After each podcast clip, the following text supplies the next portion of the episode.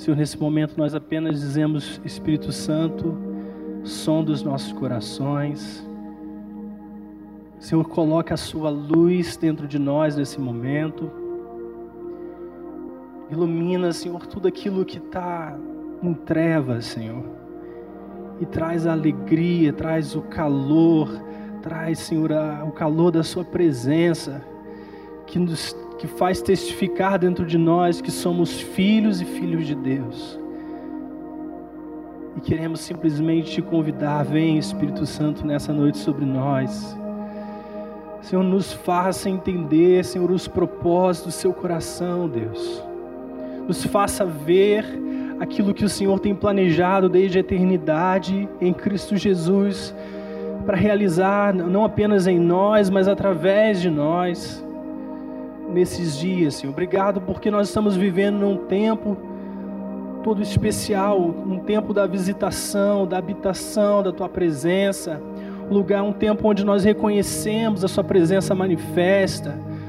Um tempo, Senhor, onde nós vamos ver coisas ainda maiores que não vimos, porque o Senhor foi para o Pai e o Senhor nos enviou o Consolador.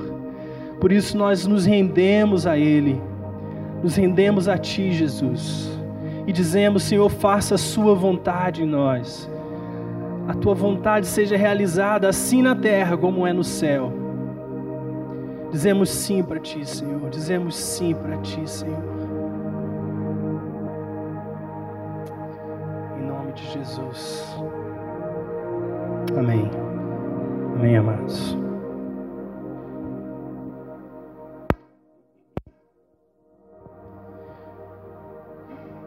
Queria compartilhar com os irmãos a palavra que Deus tem colocado no meu coração a respeito do que é a igreja. E o tema dessa palavra é chamados a influenciar. E quando nós falamos de igreja, nós normalmente associamos a igreja ao templo físico, é essa estrutura. Mas a realidade é que a igreja é muito mais do que isso. A igreja não consiste apenas em uma estrutura, mas ela se consiste de vidas, porque o reino de Deus, o reino de Deus consiste de vidas. E Jesus, quando ele veio é, e, e começou a anunciar o seu reino, nos dias em que ele andou sobre a terra, Jesus vem e ele usa um termo para expressar o que é a igreja. E esse termo é eclesia ou eclésia, eu não sei como fala isso em português, a pronúncia disso exata. Mas esse termo grego, que era conhecido para todo aquele contexto, ele explicita uma coisa muito interessante. Porque naquela época, quando o povo, os governos, a própria população, eles queriam é, iniciar uma decisão, tomar decisões sobre o futuro daquela cidade, ou então sobre decisões militares, ou ainda sobre decisões políticas, eles convocavam uma assembleia. E o nome dessa assembleia era Eclésia, ou Eclesia.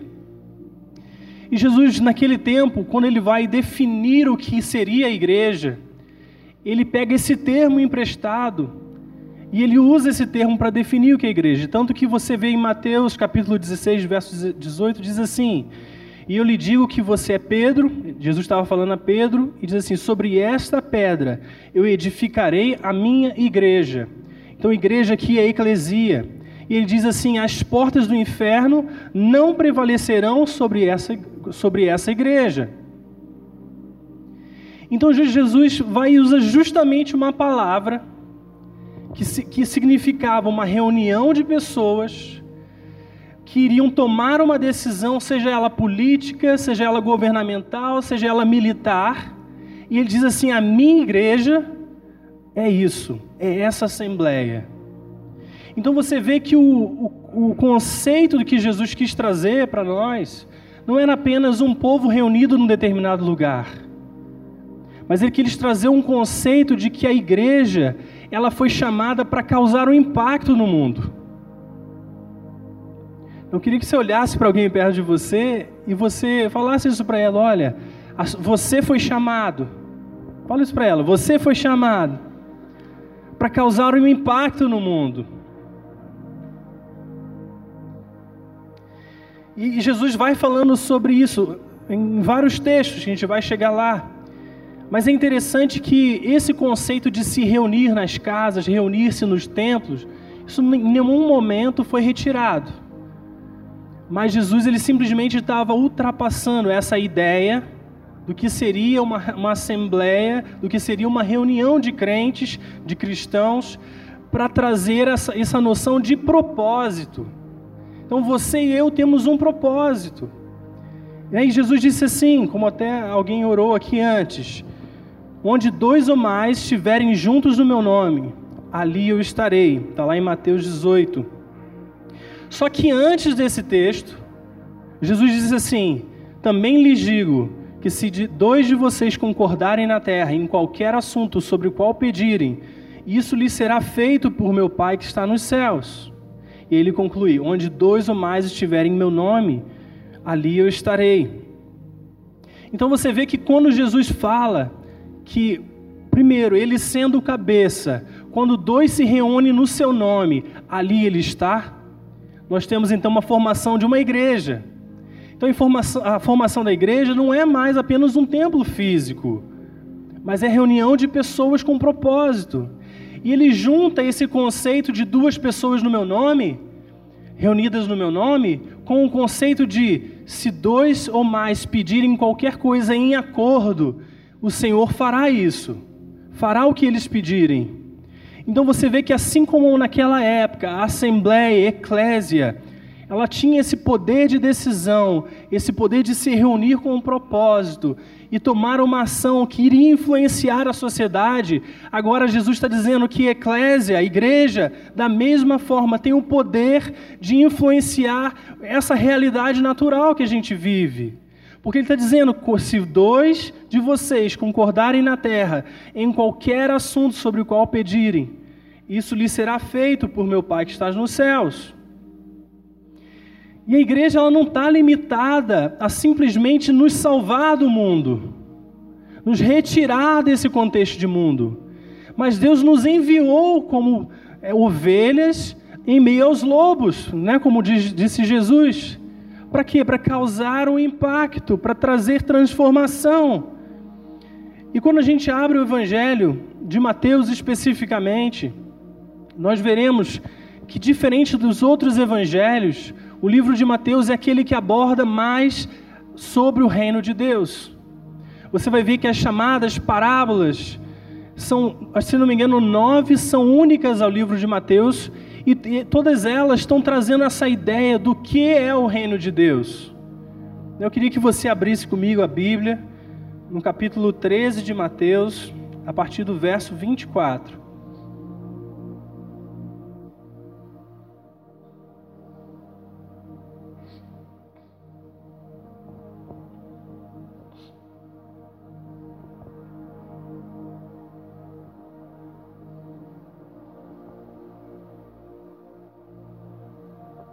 E diz assim, Mateus 13, 24. Jesus lhes contou outra parábola, dizendo: O reino dos céus é como um homem que semeou boa semente em seu campo. Mas enquanto todos dormiam, veio o seu inimigo e semeou o joio no meio do trigo e se foi. Quando o trigo brotou e formou espigas, o joio também apareceu. E os servos do dono do campo dirigiram-se a ele e disseram: o Senhor não semeou uma boa semente no seu campo? Então de onde veio o joio? E ele respondeu: Um inimigo fez isso. E os servos lhe perguntaram: O Senhor quer que vamos tirá-lo? E ele respondeu: Não, porque ao tirar o joio vocês poderão arrancar com ele o trigo. Mas deixe que ele cresçam juntos até a colheita.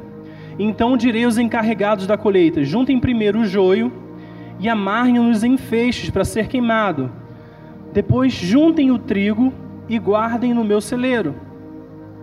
Então, primeira, a primeira parábola que Jesus conta aqui é sobre o joio em meio ao trigo. E nós sabemos que o contexto daquela época havia uma expectativa de que o Messias trouxesse um reino que afetasse esse reino natural.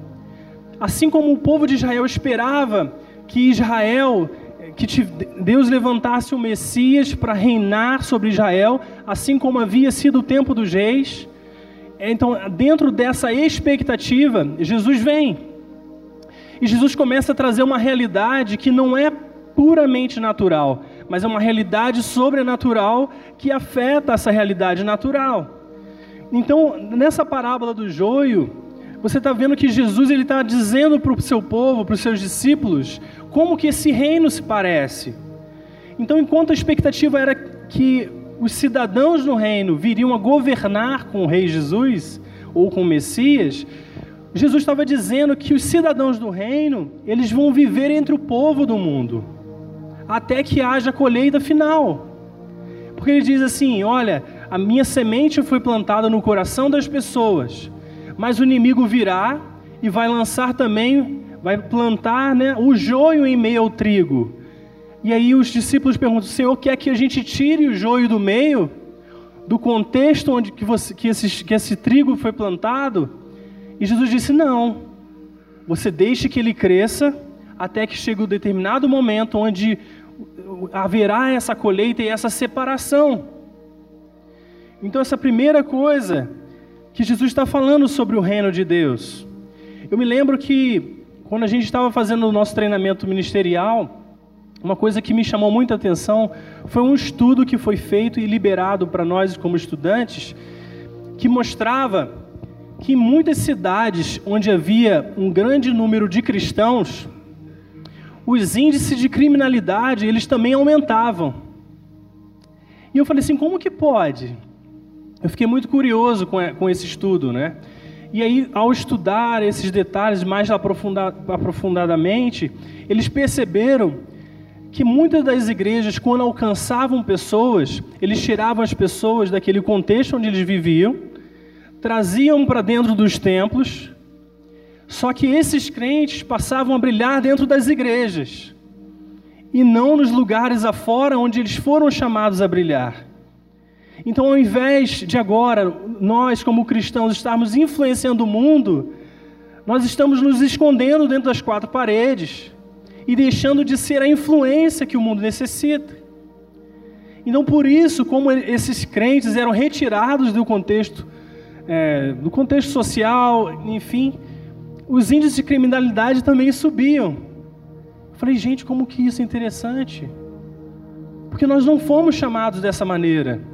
Nós fomos sim chamados, resgatados de um contexto, tratados, curados, restaurados, mas para sermos enviados de volta, para irmos, porque a comissão de Cristo para nós foi ir ao mundo, não é deixar de ir ao mundo. E aí, esse é o primeiro dilema, digamos assim, da igreja, que a igreja muitas vezes ela se torna um ajuntamento de pessoas ao invés de ser a influência do reino sobre as pessoas. Né?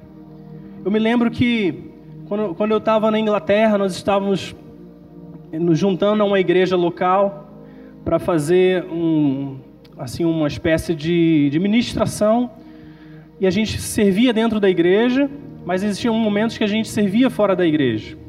E um desses dias, a igreja já tinha já fazia isso há cerca de uns 13, 14 anos, Todos os sábados pela manhã, aquela igreja sai e vai às ruas numa ponte muito famosa que tem nessa cidade, e eles colocam cadeiras em vários lugares.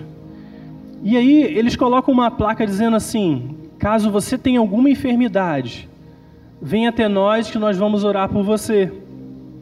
Então é até engraçado porque você vai andando na ponte principal e de repente você começa a achar várias cadeiras, né?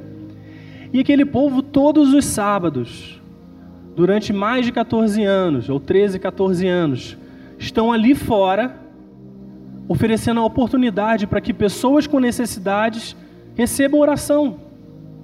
Então, o que para mim era comum ver isso dentro da igreja, agora a gente estava vendo uma realidade fora da igreja. E eu me lembro que, quando nós nos juntamos a eles, estávamos ali, né, perto das cadeiras, vinham as pessoas com necessidades, nós orávamos por elas. Mas uma coisa que foi muito interessante é que enquanto eu estava conversando com o Senhor, de 92 anos que ele convidava as pessoas durante ali naquele, naquele no meio daquela travessia para participarem daquele momento. Quando eu conversava com ele, a líder dessa viagem, ela me, me chamou e falou assim: Tiago, queria que você viesse aqui. Eu falei: tá bom, vamos lá. Eu estava conversando com uma moça que passava em frente a essas cadeiras e ela pediu oração. Só que eu percebi que o sotaque dela era diferente. Não era um sotaque de alguém que mora aqui na Inglaterra. E aí, quando eu conversei com ela, eu descobri que ela é do Brasil.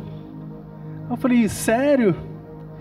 Então vamos lá. E aí eu fui, cheguei até ela, nós começamos a conversar. E ela começou a contar um pouco da sua história. Ela estava ali há uns 11 anos naquela cidade, porque o marido era inglês.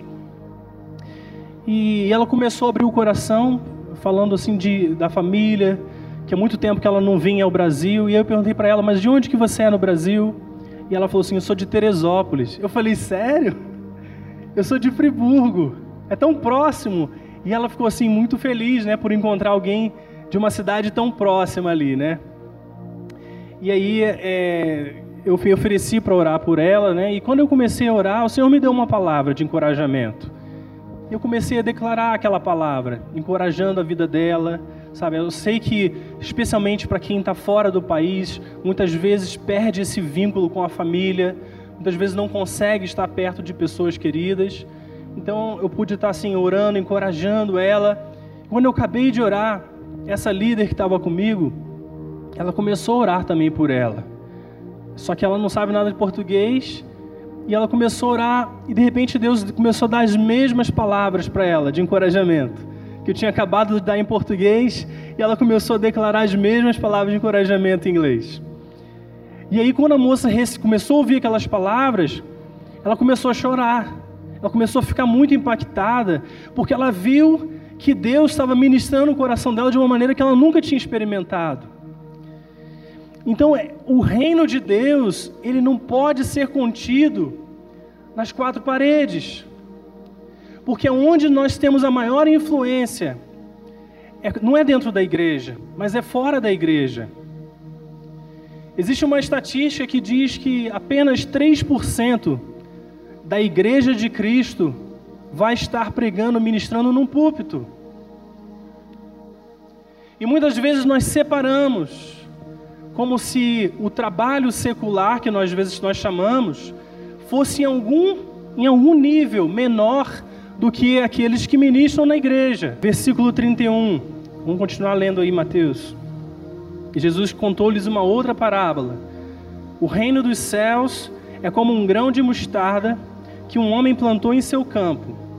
Embora seja menor dentre todas as sementes, quando cresce, torna-se a maior das hortaliças e se transforma numa árvore, de modo que as aves do céu vêm fazer os seus ninhos em seus ramos. E a segunda expectativa que Israel tinha a respeito do reino de Deus era que esse reino viria de forma gloriosa, majestosa. O Messias chegou, o rei que nós esperávamos chegou. Então agora Israel vai ser a expressão no mundo. Né? E Jesus agora está dizendo: olha, o reino de Deus, ele é como uma semente de mostarda. Eu não sei quantos aqui já tiveram a oportunidade de segurar uma semente de mostarda ela é quase você não consegue ver, de tão pequena.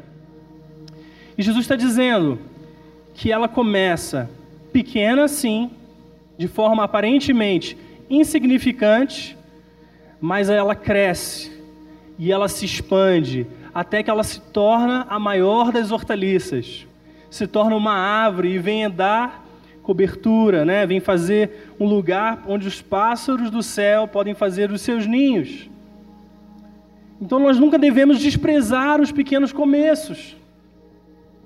Às vezes Deus nos dá respostas que nós oramos com a forma de uma pequena semente.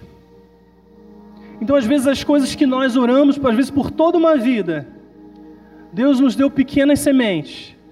E essa semente parece muitas vezes insignificante. Parece que a resposta de Deus para nós é muito pequena, nem está ali. Mas o que Deus quer de nós é que a gente pegue essa semente e a gente plante com fé, para que ela cresça. Porque, embora ela comece pequena, o fruto que ela vai trazer vai ser grande. Então, Jesus estava trazendo essa ideia do reino de Deus como algo pequeno que cresce. No versículo 33, ele continua dizendo: E contou-lhes ainda uma outra parábola. O reino dos céus é como o fermento que uma mulher tomou e misturou com uma grande quantidade de farinha, e toda a massa ficou fermentada. E nós voltamos aqui a Israel novamente. A expectativa de Israel era que quando o rei viesse, houvesse uma separação de Israel em relação ao mundo. E aqui Jesus está dizendo que o reino, o reino de Deus, ele é implantado na massa. O reino de Deus, ele é colocado onde há o mundo. Para quê? Para afetar a massa. Né? Aqui ele está dizendo aqui, o fermento que uma mulher tomou misturou com uma grande quantidade de farinha e toda a massa ficou fermentada. E Jesus está definindo o que é o reino dos céus aqui para nós. Muitas vezes nós temos uma, um entendimento do que seja o reino por causa das nossas experiências, por causa do que nós ouvimos falar, porque, por causa daquilo que outros falaram para nós. E Jesus está aqui definindo o que, que é o reino. E ele diz assim: que esse reino, da qual a sua igreja faz parte, contra essa igreja, as portas do inferno não prevalecerão. Então, a maneira como Deus implantou o reino em você define o resultado que você vai viver como cristão nessa geração. Tanto que quando Paulo, se não me engano, em Atos, num, num diálogo, ele menciona Davi, ele fala que Davi cumpriu o seu propósito na sua geração. E esse é o coração de Deus para nós. É que cada um de nós cumpra o seu propósito na nossa geração e nós temos a oportunidade que a maioria deles não tiveram. Ele disse que o menor no reino dos céus é maior do que todos os profetas. Não foi isso que Jesus disse? Por que isso? Porque agora nós estamos tendo acesso ao reino de Deus, da qual esses profetas testemunharam, profetizaram, sonharam que um dia aquilo aconteceria. E nós estamos vivendo no melhor tempo da igreja no melhor tempo da história, o lugar onde nós temos e nós somos a igreja. Esses dias, talvez umas duas semanas atrás, eu estava com a Flávia, minhas, minhas meninas, nós estávamos andando em olaria e ela estava procurando um tênis para as meninas. Em um determinado momento, ela atravessou a rua e eu ia para um outro lado, porque eu precisava ir ao banco. Então eu tomei, a, eu estava indo caminhando para pegar a direita, a Flávia foi para a esquerda.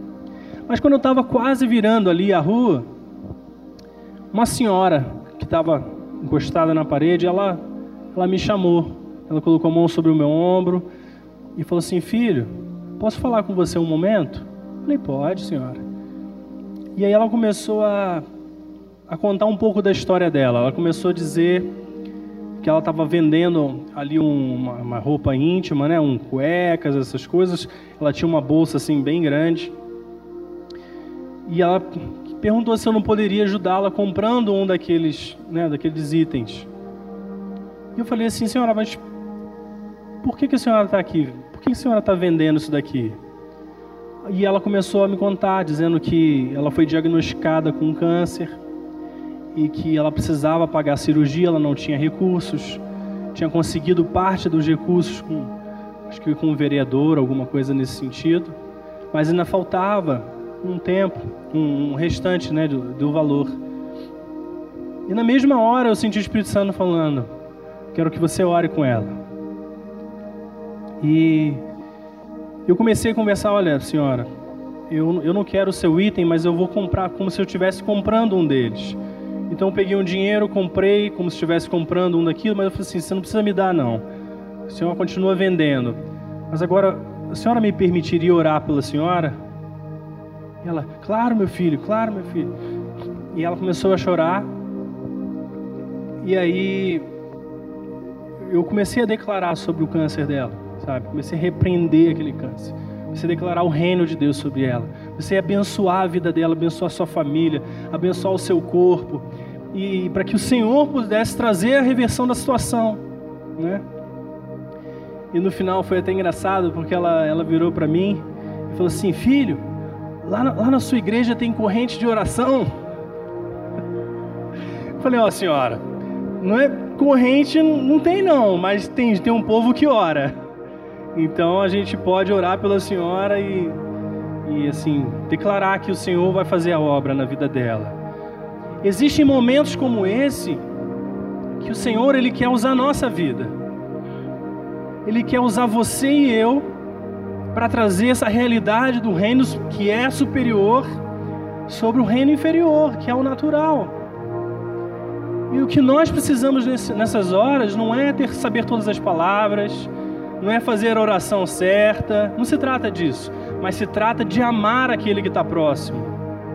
Porque é assim que nós expressamos o reino de Deus. E ali em Mateus 5, abre lá comigo, Mateus 5, verso 13.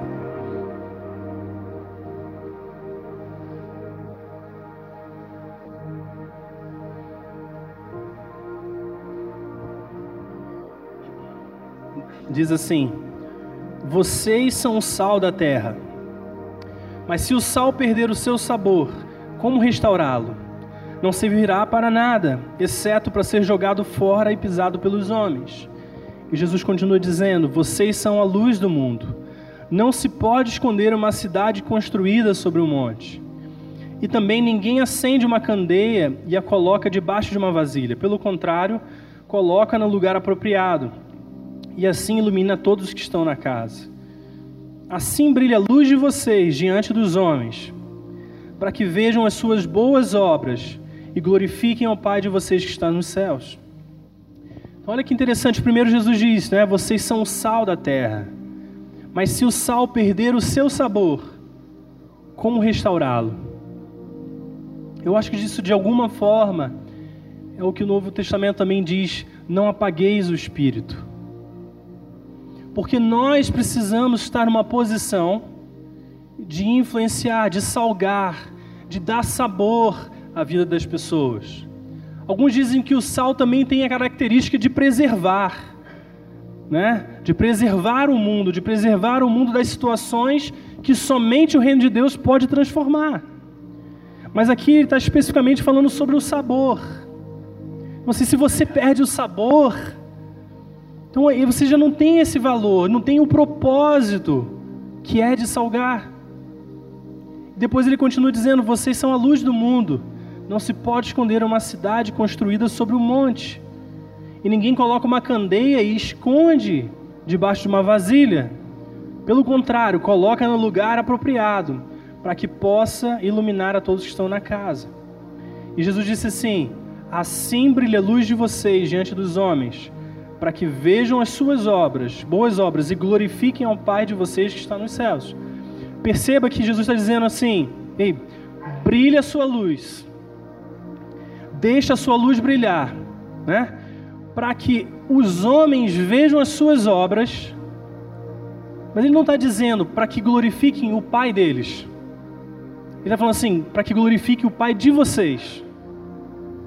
Muitas vezes nós achamos que o fato de termos que influenciar o mundo significa que nós precisamos fazer as pessoas fazerem uma oração, repetirem uma oração, porque aí o nosso papel está cumprido. Não se trata disso. O que ele está dizendo é: deixe que a sua luz brilhe, de forma que os homens vejam a sua luz e glorifiquem o seu Pai, e saibam que você vem de Deus, e saibam que Deus é que, que é o seu Pai. Olha que interessante. Me lembro quando nós estávamos fazendo esse evangelismo na Alemanha e nós nos juntamos. Ah, eu, nós separávamos em pequenos grupos e eu fiquei com dois alemães para fazer o evangelismo. E o propósito da viagem, dessas viagens que, que a gente fazia como missão, Uma delas era de equipar a igreja para fazer esses evangelismos, né, para ir às ruas. E às vezes eles não sabiam como, especialmente em países da Europa, onde as pessoas têm muita dificuldade de ter esse contato pessoal, né? De ter assim, um brasileiro, você para com qualquer um, você conversa, né? Mas lá nesses países europeus são mais frios, você precisa de alguma coisa. Você precisa, como que você vai começar um diálogo para uma pessoa que é extremamente reservada? Então, um dos propósitos da viagem era de equipar as igrejas locais a fazer esse tipo de evangelismo, o evangelismo que nós chamávamos de caça ao tesouro que basicamente era uma, uma situação bem simples, mas nós nos reunimos e nós fazíamos uma oração, Senhor, quem o Senhor nos chamou para compartilhar a sua palavra hoje? E aí nós orávamos especificamente dessa forma e saímos às ruas procurando esses tesouros que Deus trazia ao nosso coração. E quando nós encontrávamos esses tesouros, a gente compartilhava o Evangelho. Então, de certa forma, era o Senhor nos conduzindo a quem nós deveríamos ministrar ou, ou compartilhar o Evangelho. E nesse, nesse momento que nós nos reunimos, um pouco antes de sair, eu, nós fechamos os nossos olhos e oramos: Espírito Santo, quem o Senhor deseja que nós encontremos hoje? E quando eu fechei os meus olhos, eu, eu vi uma imagem na minha mente, como se fosse uma parede assim que ela tinha uma palavra escrita nessa parede. E eu, como não sei alemão, porque era uma palavra em alemão, eu só abri os meus olhos e escrevi num pedaço de papel e esperei eles terminarem de orar. E quando eles terminaram de orar, eu dei o meu papel para eles, falei: "Olha, eu não sei se isso aqui significa alguma coisa para vocês, mas quando eu fechei os meus olhos, isso veio muito claro na minha mente. E eu dei para eles esse papel e eles pegaram um papel, eles olharam assim e falaram assim: Olha, esse lugar, isso que você escreveu, é um lugar aqui na cidade. É um lugar que a igreja, de 15 em 15 dias, vai para orar pela salvação da cidade. Nós sabemos exatamente onde temos que ir. E eu perguntei para ele assim: e o que, que vocês perceberam, né? O que, que o Senhor falou com vocês? E eles falaram assim: a única coisa que veio ao meu coração foi a imagem de um, um jovem subindo uma escada, perdão, de, de um vestido de uma jaqueta amarela, e ele tinha um problema no joelho esquerdo, então ele se movimentava com dificuldade. Falei, amém. Então vamos para lá e vamos ver se a gente acha essa pessoa. E nós pegamos o carro, nós subimos um, um, um monte, porque era assim, era um, era um morro muito parecido com o Friburgo, que tinha todas essas montanhas ao redor e você via a cidade embaixo, né? Bem parecido com o Friburgo. E esse lugar era um lugar no alto.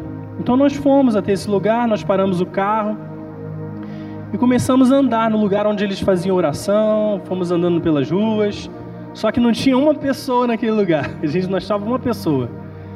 E aí por acaso eu vi essa escadaria que descia em direção à cidade eu falei com eles: olha, vamos sentar ali e vamos orar novamente.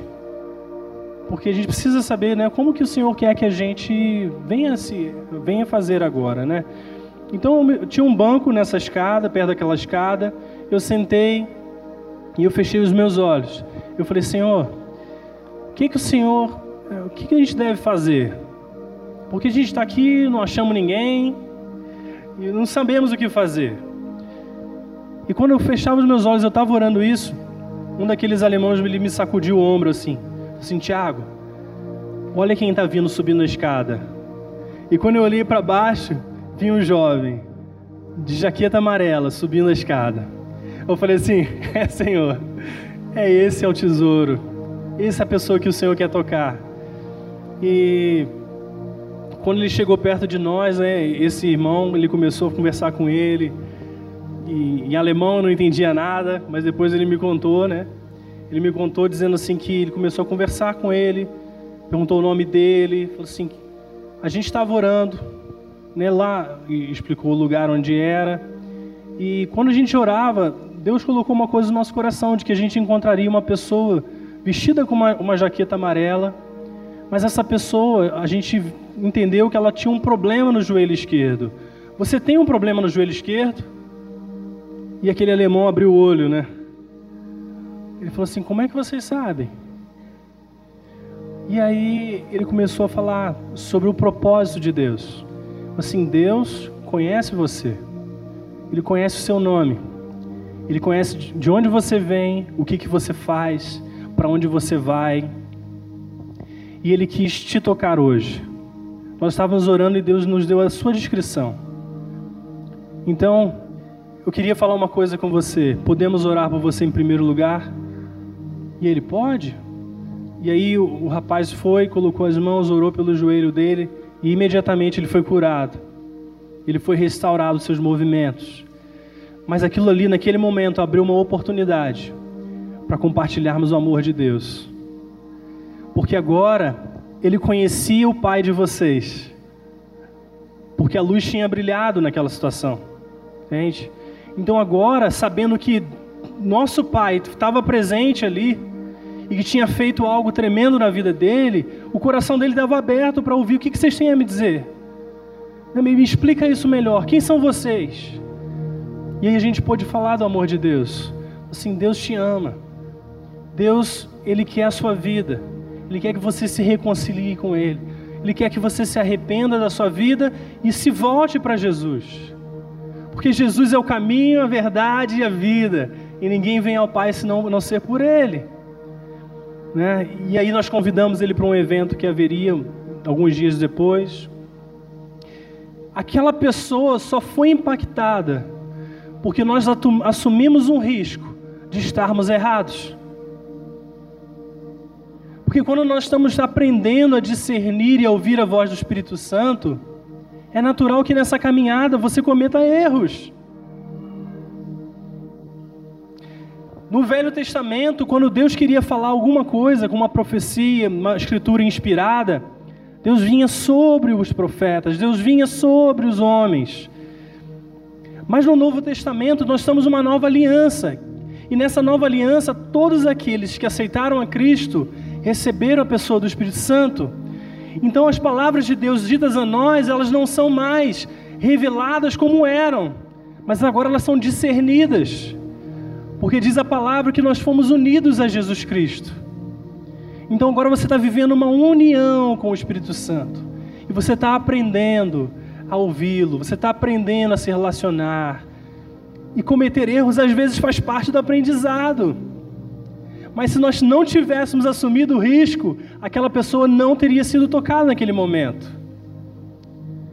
Então por isso que nós dizemos que são tesouros.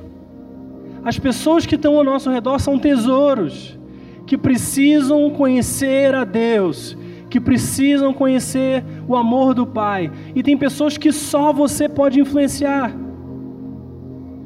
Naquele momento, era uma estratégia necessária. Por causa da realidade, da cultura, da dificuldade de entrar, sabe, iniciar uma conversa com as pessoas. Quando nós estávamos no centro de Munique, eu estava com uma dupla, eu e uma, mais uma, uma menina, nós abordamos 50 pessoas nas ruas,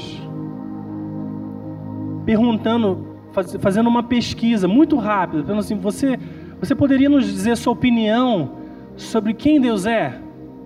Perguntas desse tipo. Nós recebemos 47 rejeições.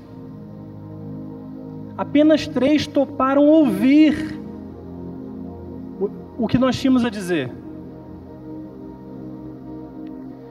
Mas os, os encontros que nós tivemos, onde as pessoas pararam e foram tocadas, todas elas foram por causa do poder de Deus manifesto. Paulo disse que o seu evangelho, ela não consistiu apenas de palavras de sabedoria humana, mas do poder de Deus. E os sinais, as maravilhas, as curas, elas apontam para uma realidade superior. Porque se aquilo ali acontece, a pessoa não tem como negar. Como que vocês fizeram isso? Como que vocês sabiam dessas coisas? Nós não sabíamos. Mas alguém que ama você sabe todas as coisas sobre você. E ele quer a sua vida e ele quer te tocar.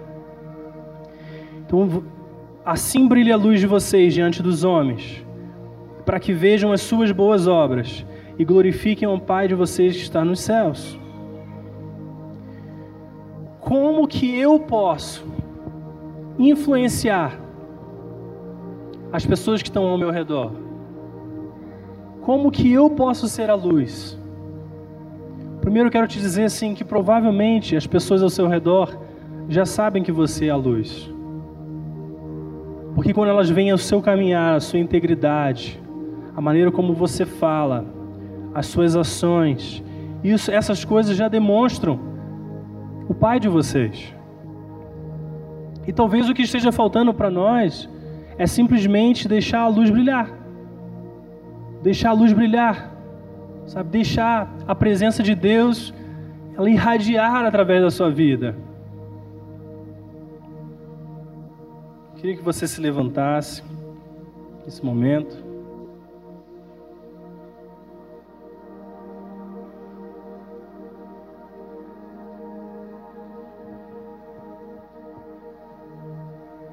Senhor disse: Eu mesmo edificarei a minha igreja, e as portas do inferno não prevalecerão contra elas. É momento de você saber e entender que você carrega o DNA de Deus. Você carrega a marca de Cristo sobre você.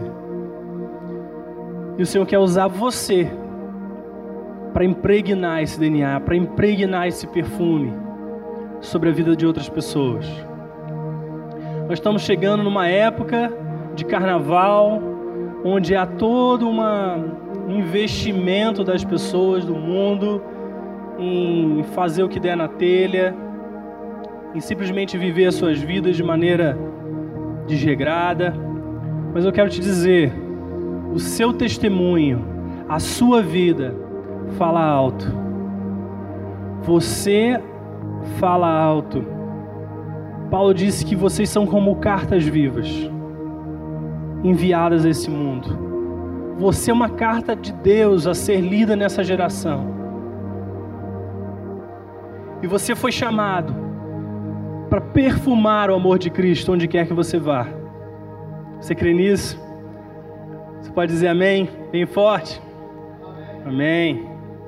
Feche seus olhos para a gente orar. Senhor, Pai, nós te louvamos por essa noite, louvamos por tudo que foi feito. Nós queremos, Pai, simplesmente assumir a nossa postura, a nossa posição que o Senhor nos chamou a assumirmos. Tua palavra diz que nós somos filhos da luz. Nós somos filhos de Deus que carregamos a pessoa maravilhosa do Espírito Santo. E queremos nesses dias simplesmente estar nos rendendo a Ti e dizendo: Senhor, faz em nós o Teu querer e a Tua vontade. Faz em nós o Teu querer e a Tua vontade. Envia cada um de nós. Envia cada um de nós, Senhor para crer por pessoas que precisam ser alcançadas. Sabendo, Senhor, que onde dois ou mais se reúnem no seu nome, ali o Senhor está. E que se dois concordarem sobre qualquer assunto, o Senhor realizará essas coisas. Por isso nós queremos dizer, Senhor, em acordo, Senhor, que as pessoas que nós temos acesso, elas serão influenciadas pela Sua presença Senhor, que essas pessoas serão alcançadas pelo Evangelho de Jesus. Que elas vão crer nas boas notícias, nas boas novas, e vão receber as boas novas com alegria. As pessoas serão resgatadas, Senhor, dos seus, das suas situações de vida e serão levadas para o seu reino da luz, Pai. Nós declaramos que o Senhor há de usar cada um de nós o Senhor, nós queremos declarar que o Senhor usará cada um de nós com o seu poder, com a sua glória, com o seu amor, com a sua presença, de forma que a nossa cidade nunca mais seja a mesma. Senhor, nós recebemos mais do que responsabilidade, mas o privilégio, Senhor, de seguir as tuas orientações, as tuas instruções nesses dias. Faz brilhar a tua luz, Senhor Senhor, não permita que a gente apague a pessoa do Espírito Santo, mas que a gente venha ter o sal, Senhor. Venhamos ser esse sal que salga, que dá sabor, que dá sentido àqueles que estão ao nosso redor. Senhor, e nessa noite aqueles que precisam ser encorajados, eu oro para que o Senhor libere sobre cada um deles, Senhor, a alegria, a paz, a vida, Senhor, a, o, o refrigério, Senhor, de estar servindo e vivendo na presença de um Deus tão poderoso e tão amoroso ao mesmo tempo. Senhor, nós dizemos sim, Senhor, ao teu querer, à tua vontade sobre cada um aqui nessa noite. Vem com a sua presença, Pai, vem com a sua presença, Senhor inunda os nossos corações, Deus. Inunda os nossos corações, refrigera nossa alma. Faz, Senhor, nos entender o propósito pelo qual o Senhor nos chamou aqui. Senhor, pelo qual o Senhor está levantando essa igreja nesses dias. Senhor, faz-nos entender as pessoas a quem o Senhor está nos enviando a tocar. Levanta-nos, Senhor, como uma geração que há de interceder, que há de se colocar na brecha, que há de se colocar em favor de um povo, Pai. E nos rendemos a Ti, Espírito Santo, porque o Senhor está conosco. Jesus disse que se o Espírito Santo não viesse, todos nós ficaríamos limitados mas se ele fosse, ele poderia enviar a promessa de Deus sobre a humanidade, o Consolador.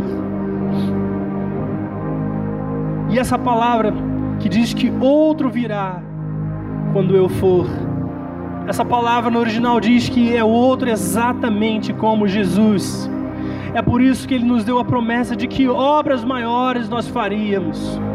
É por isso que Ele nos deu a promessa de que nós ainda estamos no começo de uma caminhada e que nós vamos ver coisas muito maiores, porque Deus, Jesus foi para o Pai.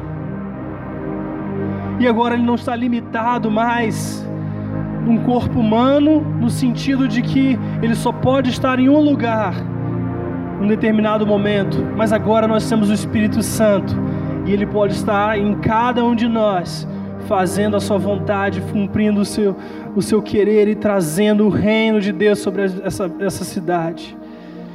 Pai, nessa noite nós te louvamos, eu abençoo os seus filhos, eu declaro, Senhor, que eles verão, viverão e verão coisas maiores.